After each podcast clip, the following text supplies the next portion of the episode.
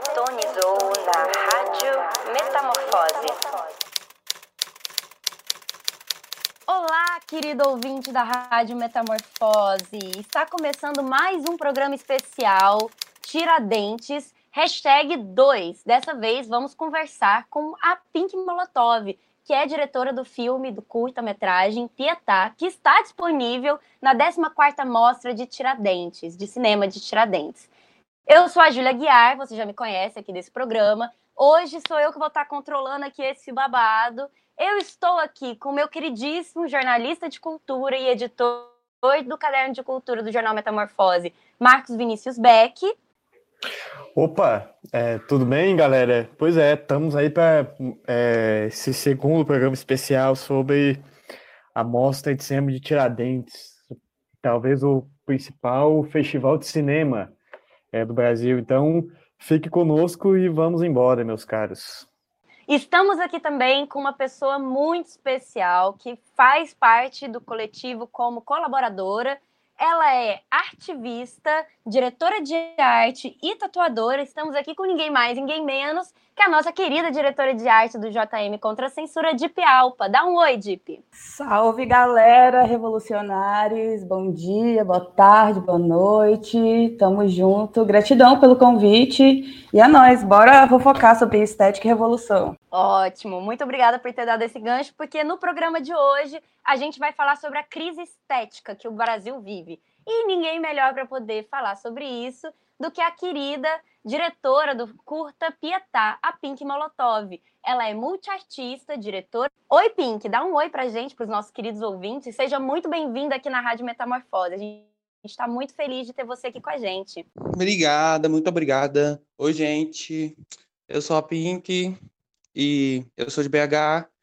E é isso, assim, sou multiartista, parti da pintura e junto com o coletivo Talavistas, comecei a explorar algumas outras coisas e tal, até chegar no, no Pietá, que vocês podem ver aí na 24 quarta, né? Mostra de Tiradentes. E obrigado, obrigado pelo convite, é muito bom estar aqui. Ótimo, incrível. Muito obrigada por estar aqui.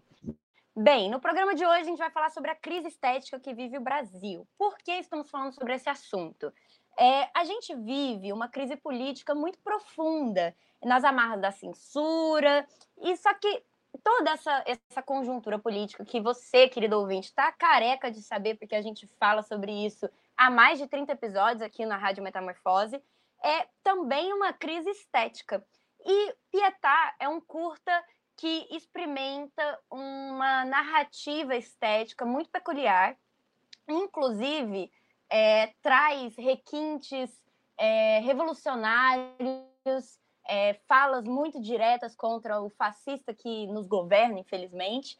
E é um curta impecável em vários aspectos. Eu gostaria de começar essa pergunta, começar esse programa, Pink, te perguntando o que, que passou na sua cabeça para você gravar um filme tão frito? Me conta.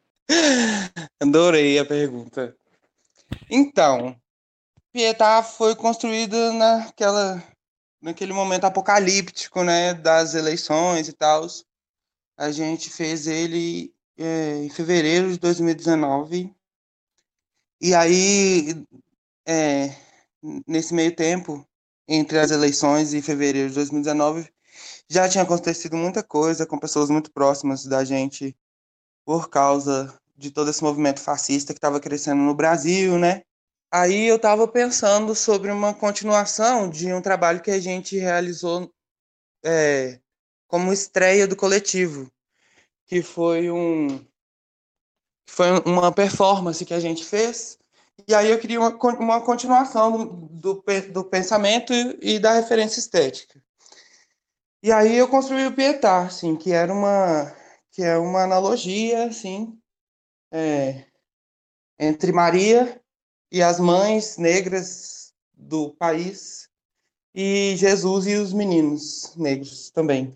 E aí falando um pouco sobre genocídio e sobre o nosso corpo em risco, sobre a leitura e, e a sobre a diferença e a distância entre a leitura e a intenção de performance da nossa própria imagem enquanto corpo negro, LGBT nesse Brasil genocida e e é uma reflexão sobre a violência e tal, e tudo isso.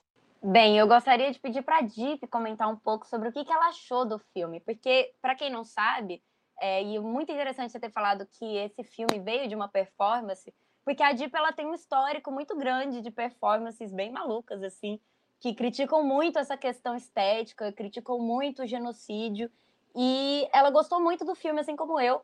É, e eu gostaria que a Deep falasse um pouco, amiga. Conta aí pra gente, o que, que você achou de Pietá?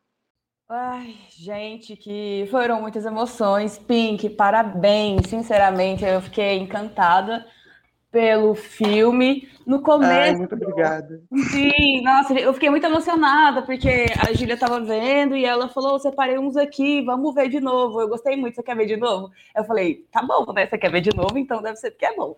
E aí a gente foi ver e.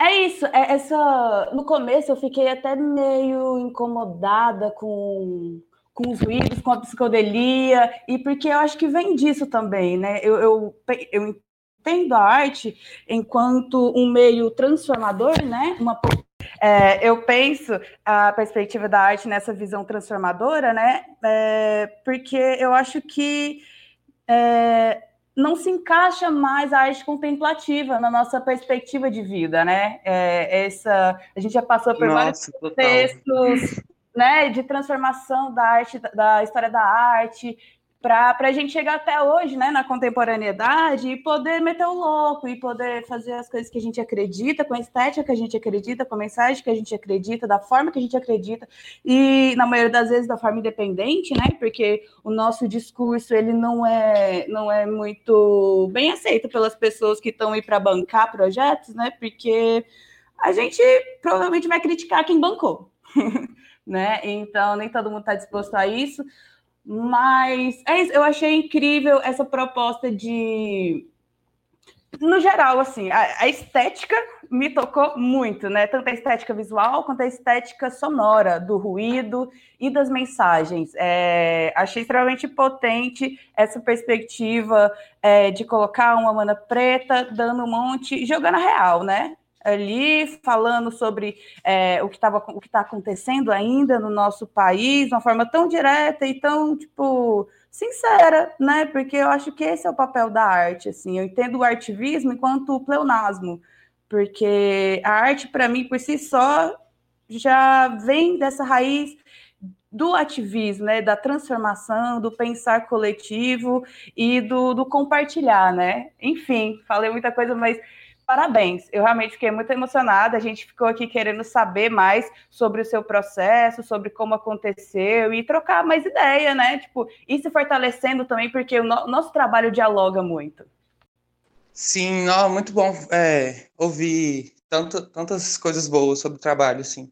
Eu estava falando com a Júlia antes, inclusive, que eu tô meio fora do, de todas as redes e tal, eu não, não não tinha visto nenhuma opinião de outras pessoas que viram o trabalho sobre, sobre o trabalho. E é muito interessante ter esse feedback, assim. E falando sobre a questão é, estética, assim, é muito doido também que a gente gravou tudo numa mini DV. Então foi uma lógica de fita, né, e tal. E aí aquela aquele tanto de bug e tal, aquelas imagens sobrepostas foram foram gravações mesmo, foram erros na, é, na, na fita, sabe? Bug da fita mesmo. E aí, quando a gente digitalizou, tava aquelas sobreposições de imagens e aquelas coisas de uhum. glitch e tal. Acabou acontecendo aquele caos todo, que já Nossa, fazia parte da estética. Incrível. Mini DV é um chuchuzinho, né? É incrível como a analógica tem esse poder tão potente de criar uma narrativa estética que se contrapõe demais com a narrativa que a gente vem consolidando, né?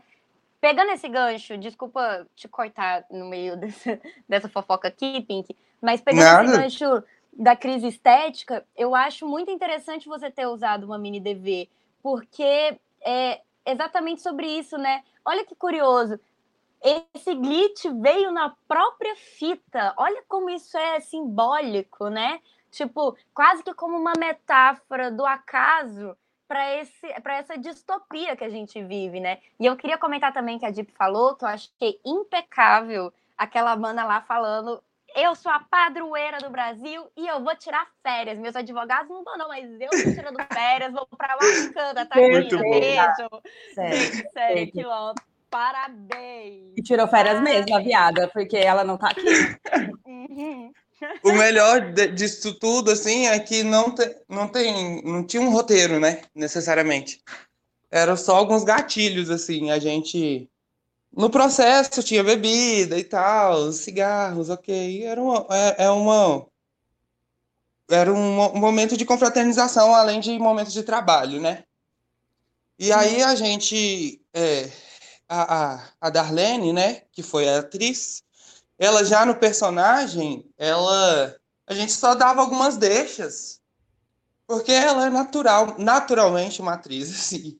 Ela constrói os seus próprios roteiros. Então, a gente só dava algumas a gente, a gente só dava algumas pautas assim, e o roteiro acontecia naturalmente, assim. E essa parte é impecável. Eu, eu adoro essa parte. Muito bom você falar isso, porque eu tinha tido mais ou menos essa impressão, né? Depois que eu terminei o filme, eu fiquei pensando, isso super pode ter sido friamente calculado, assim, né? De, de... Porque foi muito espontâneo. Poderia ter sido friamente calculado, mas pareceu muito que era isso. Você tinha jogado gatilhos e estava rolando algo muito espontâneo, uma troca mesmo, né? Eu esqueci exatamente o ponto, mas tem um momento do filme em que a personagem principal fala alguma coisa do Bolsonaro, ou fala o nome dele, e aí alguém atrás fala, não, não fala não. Isso aí ele. Aí a pessoa fala, Foi a interferência da diretora nessa é, parte. Perfeito, achei isso incrível, né? Porque isso também dialoga ali, mostrando o quão isso é sério, o quanto isso tá só a gente só precisa de oportunidade para colocar isso para fora, porque é algo que é um né? De expurgar assim, esses nossos demônios fascistas que a gente carrega desde então. Pois é, isso foi isso é muito doido, assim, porque a gente. É, é esse lance que vocês, tá, vocês até conversaram antes no, no outro podcast sobre esse limiar entre esse, essa coisa do arte vida, né? E tal. Porque é, a gente já estava acostumado a falar sobre essas coisas o tempo todo. A gente se reunia e aí a gente fala sobre política e sobre o próprio corpo e arte e tal. Então, a gente já estava desenvolvendo pensamentos e tal, é, é, por necessidade, sabe? Por viver a vida, por colocar o seu corpo à prova, por ter que ir ao mercado ou à padaria ou qualquer lugar. Então foi mais uma coisa, tipo, um esqueleto imagético para colocar nossos pensamentos em discussão mesmo, né? Eu acho muito curioso porque eu sinto que a arte independente ela tem essa veia muito forte, a arte independente contemporânea, né? Vamos deixar bem claro assim, feito por pessoas é, minorias, digamos que assim, né? Pessoas desfavorecidas socialmente, tem essa veia muito forte de, um, de uma estética e de uma, de uma composição imagética, sonora e, e conteúdo, e, enfim, roteirístico, muito presente com a nossa relação com a vida, né? Um reflexo mesmo. E eu acho muito curioso que esse curto ele seja um reflexo tão frito, porque para mim a melhor palavra para descrever Pietá é frito, assim. Não de um jeito, não de um jeito ruim, eu adoro. jamais. É, porque para mim é isso, assim, é um curta frito, sabe? Eu terminei de ver, eu falei, meu Deus, que essa pessoa é boa é. frita, Jesus, sabe?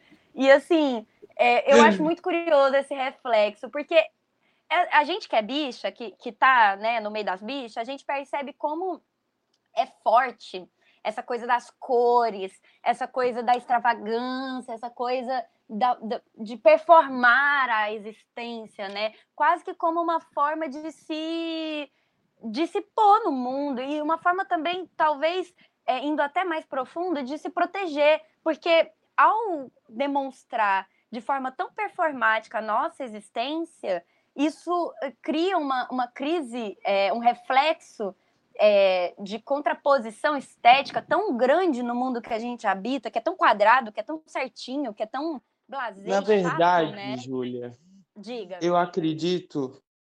É, eu acredito que essa, esses elementos que você citou, eles, eles são justificados mais na minha vida, no meu corpo e na minha arte, pelo fato da minha ancestralidade e, e referência negra mesmo, pela, pela necessidade dos meus ancestrais de se estarem aqui, assim.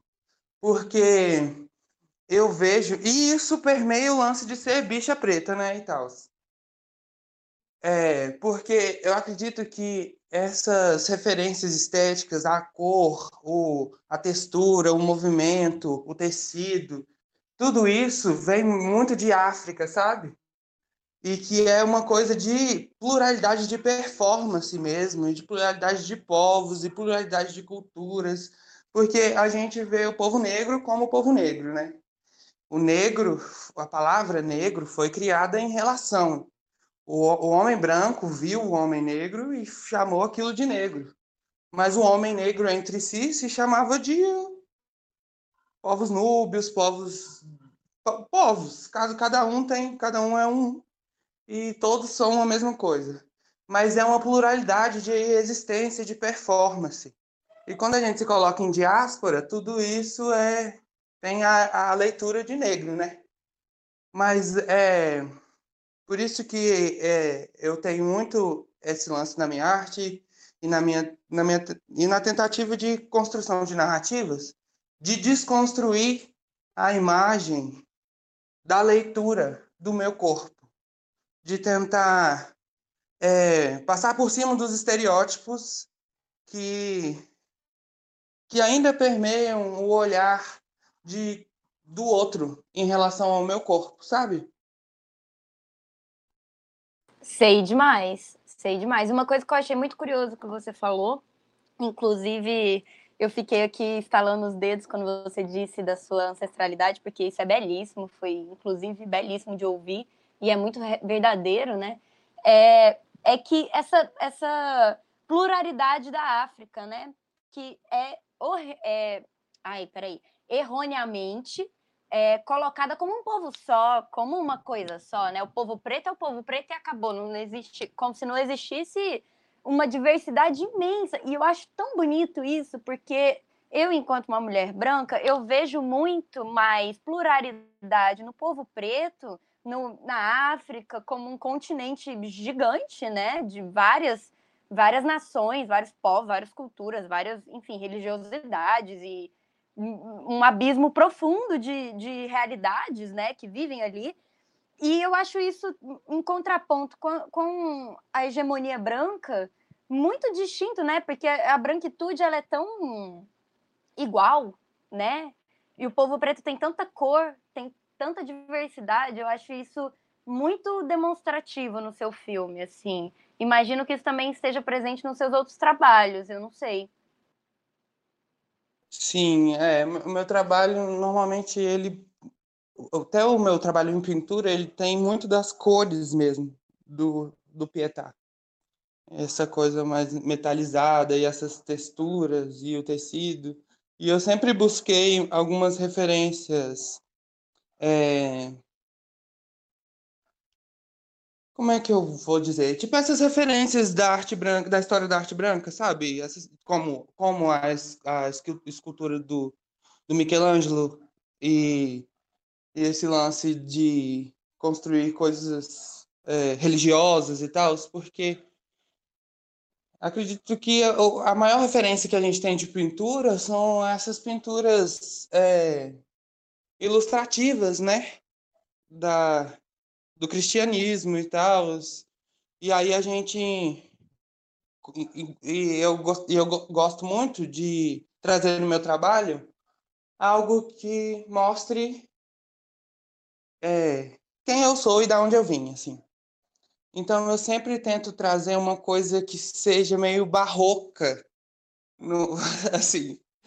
É, é meio isso mesmo nos meus trabalhos, assim, porque é o que eu cresci vendo, sabe? Tipo, eu moro em Belo Horizonte, então eu sou uma bicha preta mineira, e aí eu vivi a minha vida toda, tipo assim, é, A gente ia em excursão para Ouro Preto, aí ficava visitando igre... igrejas, igrejas, igrejas, igrejas, infinitamente.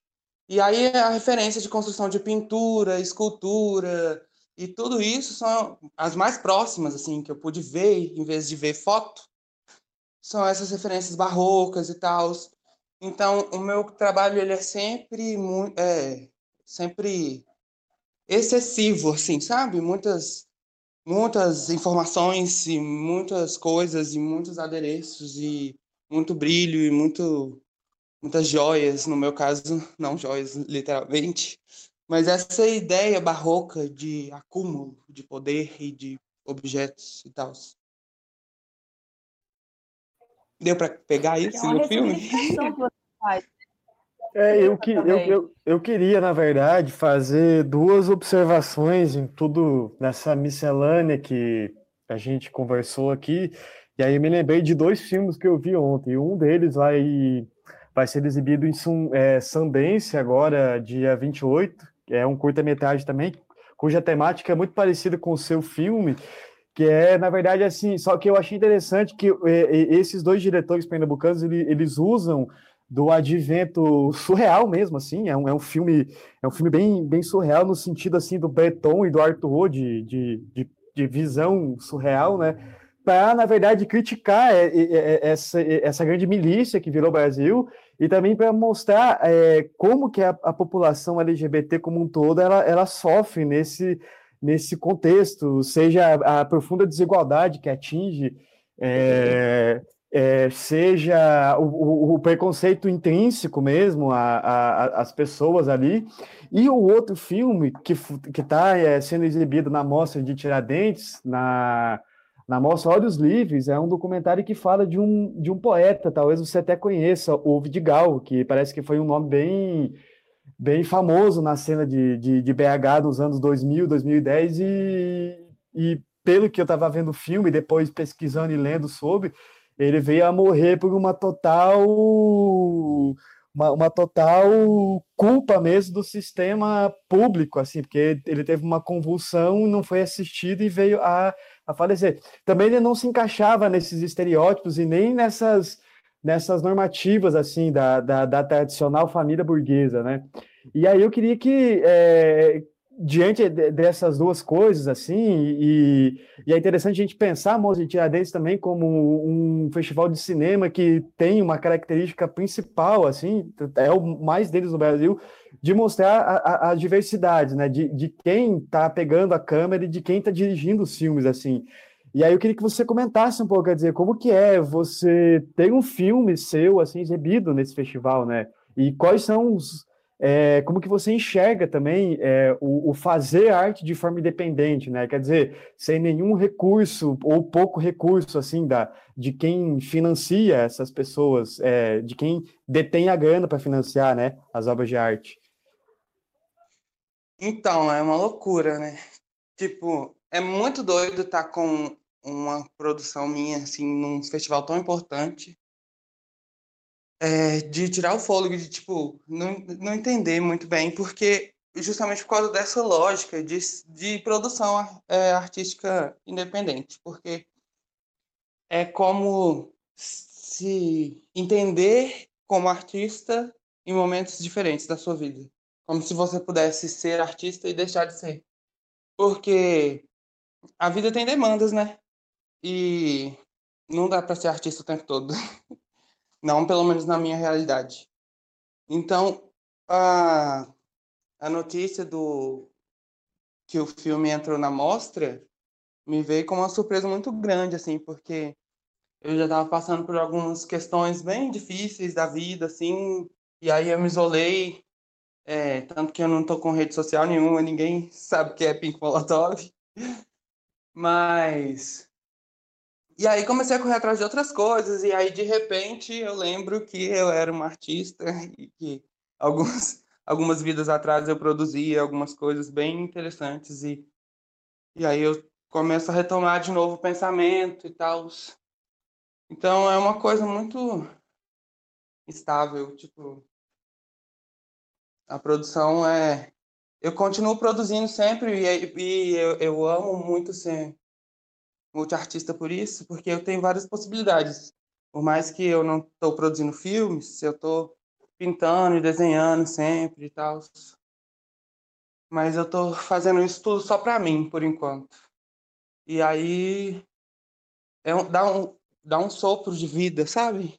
É, receber uma notícia que outras pessoas estão vendo e comentando sobre o seu trabalho e que querem conversar com você sobre isso. Isso é sim, muito gratificante. Sim. Não, e, e a, a, a, é, é, a mostra de, de Tiradentes especificamente, ela tem nessa né, tradição. Eu, eu, eu tive a, a chance de ir numa mostra, é, de uma mostra, 2019 foi a penúltima presencial, assim, e o tema era corpos no cinema, né? Então, assim, era um tema bem, era um tema muito pertinente de discutir quando a gente pensa arte, e aí eu, eu, me lembro de um, de um episódio assim que teve um diretor, ele até é famoso, ele é de ele é, ele é do Rio de Janeiro e tal, ele fez um, um filme, filme bom e tal, é, Traga Minha Cabeça de, de Carmen Miranda, assim, só que na, na hora de, representar, de representar Carmen Miranda no cinema, ele escolheu, tipo assim, uma mulher branca da zona sul do Rio de Janeiro e tal, e aí teve uma polêmica muito grande, né, então a mostra, ela, ela, ela cumpre essa, essa função, eu acho que ela ilustra bem é, a, a, quantas andam a, a, a, produção brasileira de cinema, ainda que a gente esteja vivendo uma verdadeira caça às, caça às bruxas, né? De quem de quem está fazendo cinema, né? É, é, é, interessante assim pensar isso. Pois é, isso é muito doido, assim. A gente vê várias pessoas também que que a gente admira, que estão lá também. E sempre foi um festival que eu quis saber, sabe? Tipo, meu irmão, ele é técnico de áudio e tal, ele já foi para Tiradentes participar do festival para trabalhar e tal. E aí eu sempre tive essa curiosidade, tanto de conhecer a cidade, quanto de conhecer a mostra. É, uma coisa que o Beck comentou que é muito interessante da gente perceber, e isso também é uma coisa que relaciona muito com o seu filme, e algo que a Deep também pode comentar depois, é que a gente está vivendo um momento político de realmente caça às bruxas mesmo com quem faz cinema independente e com quem produz é, conteúdo independente, seja arte, seja jornalismo, seja, é, enfim, música, sabe? É, a gente está vivendo um processo muito duro de censura, muito duro de boicote. E não me espanta, por exemplo, você falar que está fora das redes sociais. Inclusive, é uma coisa muito curiosa porque eu acredito que a, a, as nossas produções elas estão se voltando muito para nós mesmos, né, no modo geral, mas principalmente atingindo cada vez menos pessoas, né? E isso é um reflexo, é, nossa, muito claro dessa política de austeridade. Algo que a mostra de Tiradentes resgata como um sopro de resistência, né? Porque por exemplo, se não fosse pela mostra, eu não conheceria você, eu não conheceria seu filme, eu não conheceria seu trabalho. É, e poder fazer isso, distribuir isso de forma gratuita nacionalmente, para chegar em qualquer lugar que tenha um, um, acesso à internet, apesar da gente saber também que mais de 28% da população brasileira não tem acesso à internet, né? A gente nunca pode esquecer desse número, mas é muito interessante, assim, porque imagina, você, como você mesmo falou para usar os seus adjetivos, você é uma bicha preta do, de Minas Gerais, sabe? Que tem, tipo, uma terra extremamente antiga extremamente maluca. Nós, do jornal Metamorfose, que somos de Goiânia, né, apesar de não estarmos todos lá mais, é, a gente sabe muito bem o que é o centro-oeste brasileiro, né? E como é difícil resistir, como é difícil é, ser bicha no, no centro-oeste, ser preto, ser mulher, ser, enfim resistência, né? Então, seu filme é quase que como um sopro de esperança mesmo, de ver uma coisa, um produto cultural com veracidade, com é, vísceras mesmo, sabe? Com profundidade de voz. Eu acho isso incrível, assim. Eu fico muito feliz de saber, assim. E é, e é muito isso mesmo que você falou de desse lance que aqui é muito. É, é, eu ouvi, inclusive, de uma outra. de uma Nosso coletivo também produzir, produz moda e tal. E aí eu, a gente participou de uma entrevista e uma outra mulher da, da, do mundo da moda de Minas também, só que dessa outra moda, né? burguesa e elitista, falou que ela gosta muito de BH porque BH é provinciana. e aí é muito isso, sabe? Tipo assim, Minas Gerais é uma coisa de colônia muito grande. Você vai em Ouro Preto e o nome das, da, dos restaurantes e pousadas é tipo Casa Grande e não sei o quê. E aí tudo tem senzala e tal. E as pessoas estão lá almoçando, naturalizando tudo, como sempre. Então, eu gosto muito desse lance de poder pegar essa estética barroca e lutar contra essa contra todo esse colonialismo com o meu trabalho, sabe?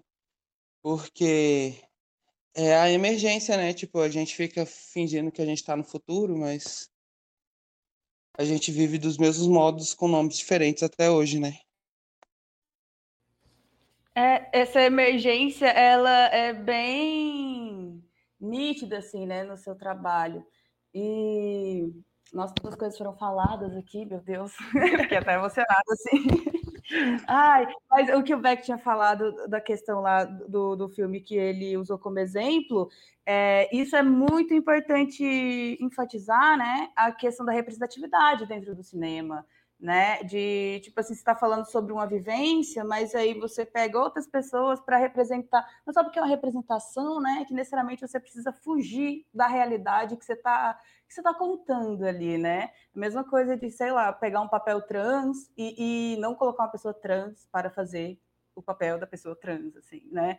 Sendo que há esse espaço, existem essas pessoas, né? Pessoas trans que estão na arte, que são atrizes, que são, enfim, que produzem, só que às vezes essas pessoas que estão à margem não são não são conhecidas, não tem tanto espaço, né? Então é, ter um, um espaço livre, assim, né? Que você possa compartilhar o seu trabalho igual essa mostra, né, que é, que é importante, assim, é, essa perspectiva do trabalho independente, de apoiar o trabalho independente, de ser um lugar para dar visibilidade, né? E aí, a partir disso, a gente está aqui trocando essa ideia, e igual a gente tinha falado, eu realmente, a gente, dificilmente a gente teria contato.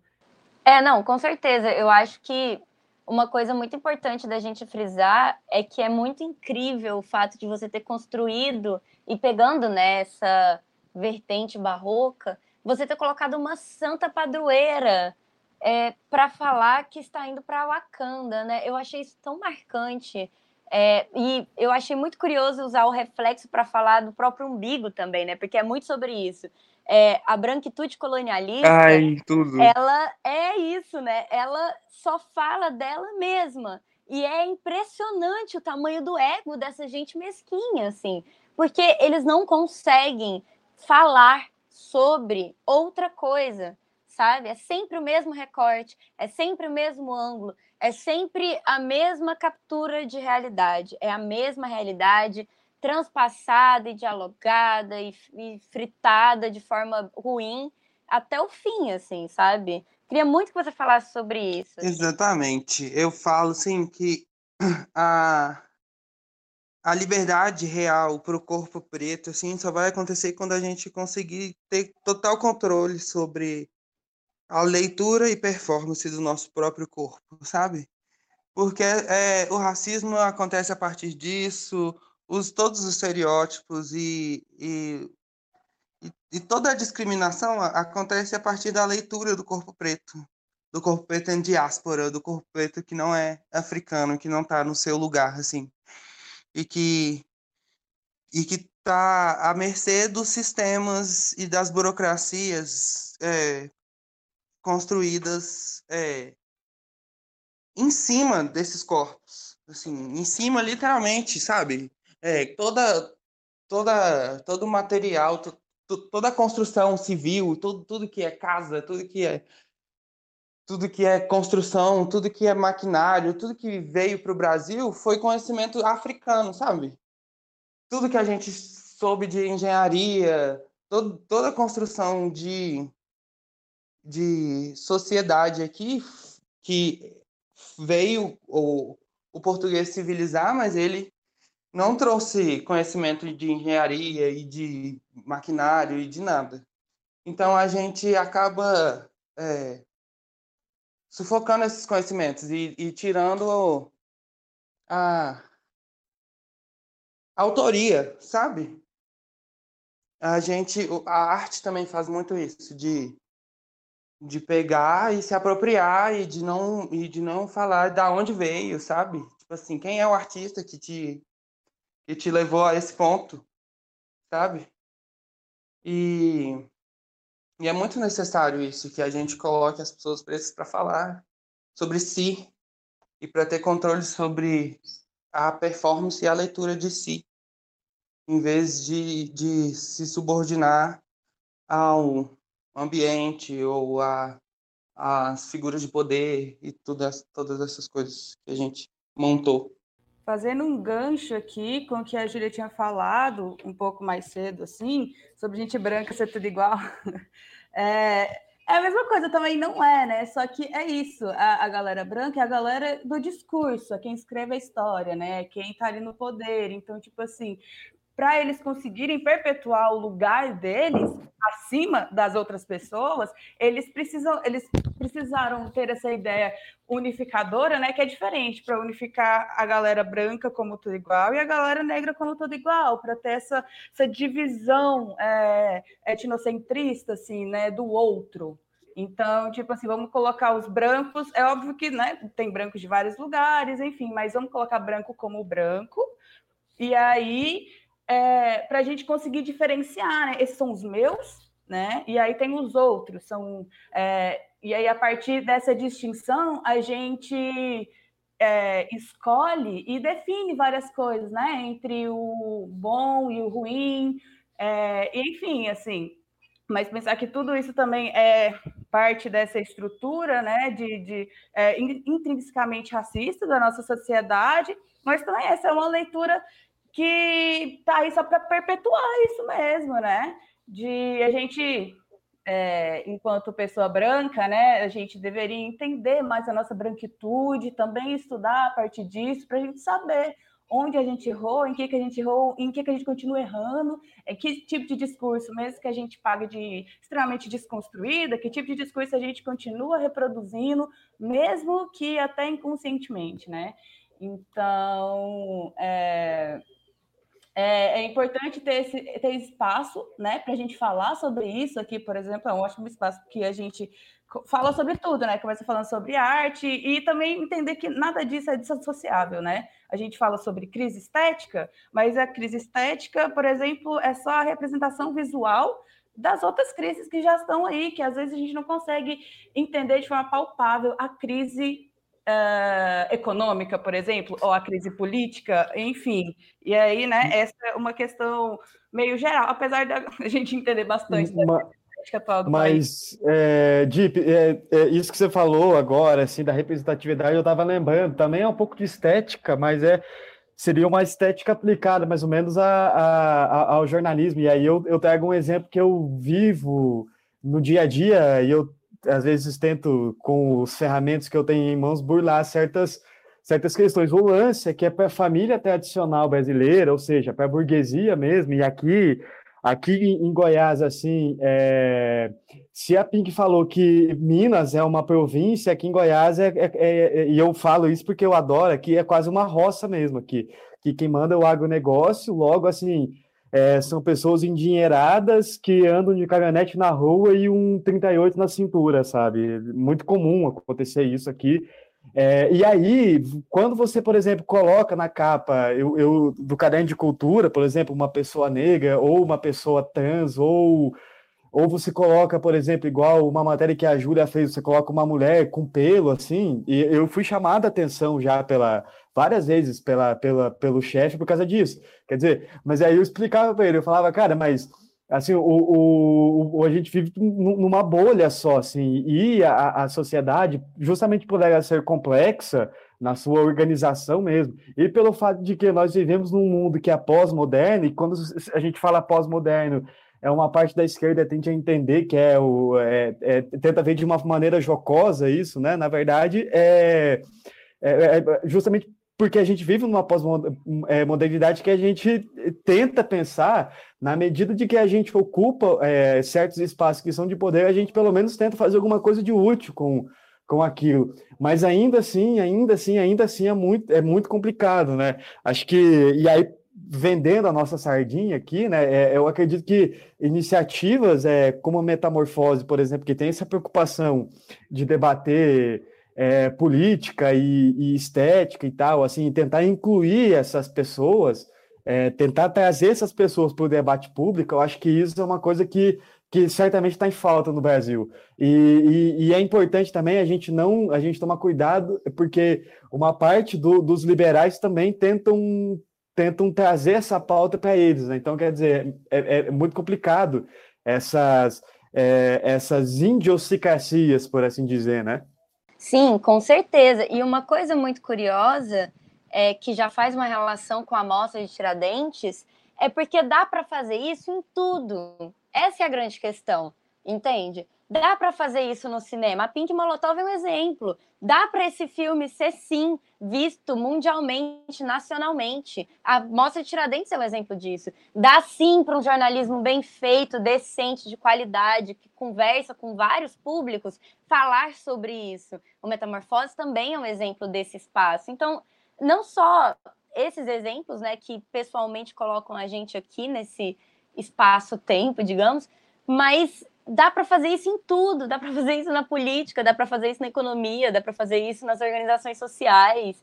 E é muito bonito, para mim, pelo menos, que esses encontros estejam acontecendo. É uma grande honra, Pink, conversar com você, te ouvir falar sobre ancestralidade, te ouvir falar sobre estética barroca e transcomunicar a sua existência, a sua história, que é tão rica, que é tão é, profunda, né? É, é, é uma honra, porque assim, jornalismo é sobre aproximar pessoas, é sobre ouvir, sabe, acima de tudo. E a gente precisa ouvir outras pessoas, pessoas como você, pessoas como a Deep, pessoas como o Beck. É, e eu espero muito que o ouvinte tenha entendido, um pouco pelo menos, que é necessário também que as pessoas vão atrás, né? Porque não dá para a gente achar que só pelo fato da gente ficar falando, a gente vai conseguir chegar em algum lugar. As outras pessoas têm que se colocar nesse, nessa, nesse hábito de sempre é, questionar suas escolhas, né? Questionar suas referências, questionar aquilo que você consome, questionar tudo, não é mesmo? É isso. Foi uma entrevista muito incrível. Eu queria muito agradecer a todos vocês que participaram. Eu queria pedir para a Pink falar um, um, suas conclusões, o que, que você tira dessa conversa, desse diálogo, dessa experiência. Contar também como que, apesar de você estar sem rede, amiga, conta pra gente. A gente pode te mandar um e-mail? Como que faz para fofocar com a senhora sobre o seu filme? Conta pra gente. Então, gente, nossa, tantos elogios, ganhei meu dia agora. Fico muito feliz de poder estar aqui, de poder discutir sobre o trabalho que eu construí, eu, então, eu vou passar meu e-mail para vocês e aí a gente troca o WhatsApp, que é a única, a única, a única rede que eu tô tendo agora. E aí quem quiser falar comigo, me manda um e-mail para Daniel com E V BH arroba gmail.com. E aí a gente troca ideia. Eu estou muito feliz por poder conversar com vocês e conhecer vocês também. Pessoas maravilhosas, artistas impecáveis. Dei um Google na, no, na Deep também. Achei tudo. Depois a gente pode construir alguma coisa. Fica a dica. E muito obrigado pela oportunidade, gente. Muito bom poder estar aqui. Muito obrigado pela oportunidade, pela, pela mostra também de Tiradentes. E é isso. Beijo para todos. Ah, incrível. E a gente vai deixar nos, no, agrupado aqui na descrição do, do podcast o e-mail para vocês não perderem. É só mandar um e-mail para ela. Então é isso. Dip, muito obrigada por ter participado desse programa especial. Dê o seu tchau, minha querida amiga e companheira. Oi, tchau, gente. Foi incrível essa experiência. Pink, véi, foi um grande, grandíssimo prazer trocar ideia com você. Com certeza, meu nome é pronta. Bora aprontar, bora fazer coisas, bora produzir juntinhas aí. Vamos pegar os contatos, já vamos criar novas coisas aí, porque é sobre isso, é sobre. Bora, quero demais, né? hein? Ai, nossa, é tudo. É, a gente está muito nesse processo criativo de produzir, e né, com a quarentena a gente está ficando em casa, né? Então a gente está tendo mais tempo para tipo, viver imersões artísticas e, e, de produção mesmo. Isso é importante, né? Mas é isso, gente. Foi um prazer participar aqui com essa troca maravilhosa. Obrigada, Pink. Obrigada, Beck. Obrigada, Júlia, irmã, companheira, é nós. E é isso, gente. Fora Bolsonaro, vamos botar para fuder, não tem jeito. Fora Bolsonaro! A gente precisa de vacina, e não foi tocado muito nesses assuntos assim, mas, tipo assim, porque é tocado o tempo todo em todos os, os episódios. Enfim, mas só vamos se articular, vamos se unir, vamos, vamos fazer acontecer, porque a gente sabe que se não for nós por nós, nós por nós, né, não vai ser ninguém. Ninguém vai fazer pela gente. Então é isso, obrigada, gente, e boa vida. Incrível, impecáveis. Beck, dê o seu tchau aqui para os nossos queridos ouvintes. É isso, foi muito gratificante participar dessa, dessa discussão, desse diálogo. Eu acho que a gente começa a construir um mundo melhor assim a partir de que a gente começa a pautar é, certas discussões que, que passam em branco pela, pelo status quo mesmo, né? Pela, pela turma engravatada que mantém esse, essa máquina de triturar sonhos, ideias e esperanças chamada de capitalismo, né? Então, nosso objetivo aqui, como o ouvinte sabe, é, é mesmo alimentar o nosso ódio, como diz a nossa camarada Laís Vieira, é alimentar o nosso ódio contra o capitalismo, né? nosso ódio cotidiano. Então, é isso. E nada melhor do que a arte, né? Para a gente, a gente alimentar esse ódio e fazendo coisas que também alimentam a nossa nosso espírito e a nossa alma, né? Então é isso, meu povo. É um grande abraço para todos. Olha, ficamos aqui com esse segundo programa especial, um pouco diferente. Eu sei que os nossos ouvintes da Rádio Metamorfose gostam muito dos programas especiais que a gente faz, porque a gente foge um pouco das sabatinas jornalísticas, mas eu espero muito que vocês tenham gostado desse programa especial. Foi feito com muito carinho. E até a próxima. Acompanhem a cobertura do JM em Tiradentes. Tem várias matérias lá no site sobre filmes, entrevistas com os diretores e diretoras, entrevistas aprofundadas com os debatedores. Enfim, tem um monte lá de texto para vocês lerem. Vocês sabem que a gente gosta de causar um bapato, né? Tem texto da Laís, tem texto do Hidalgo, então corre lá, que tá tudo fresquinho no www.jornalmetamorfose.com e vocês podem também, lógico, sempre acompanhar a gente pelas nossas redes sociais, no Instagram, arroba Jornal Metamorfose, e no Twitter, arroba O Metamorfose. É isso, queridos companheiros, nós ficamos por aqui, nosso tempo acabou, e até a próxima! Estalo Podcasts.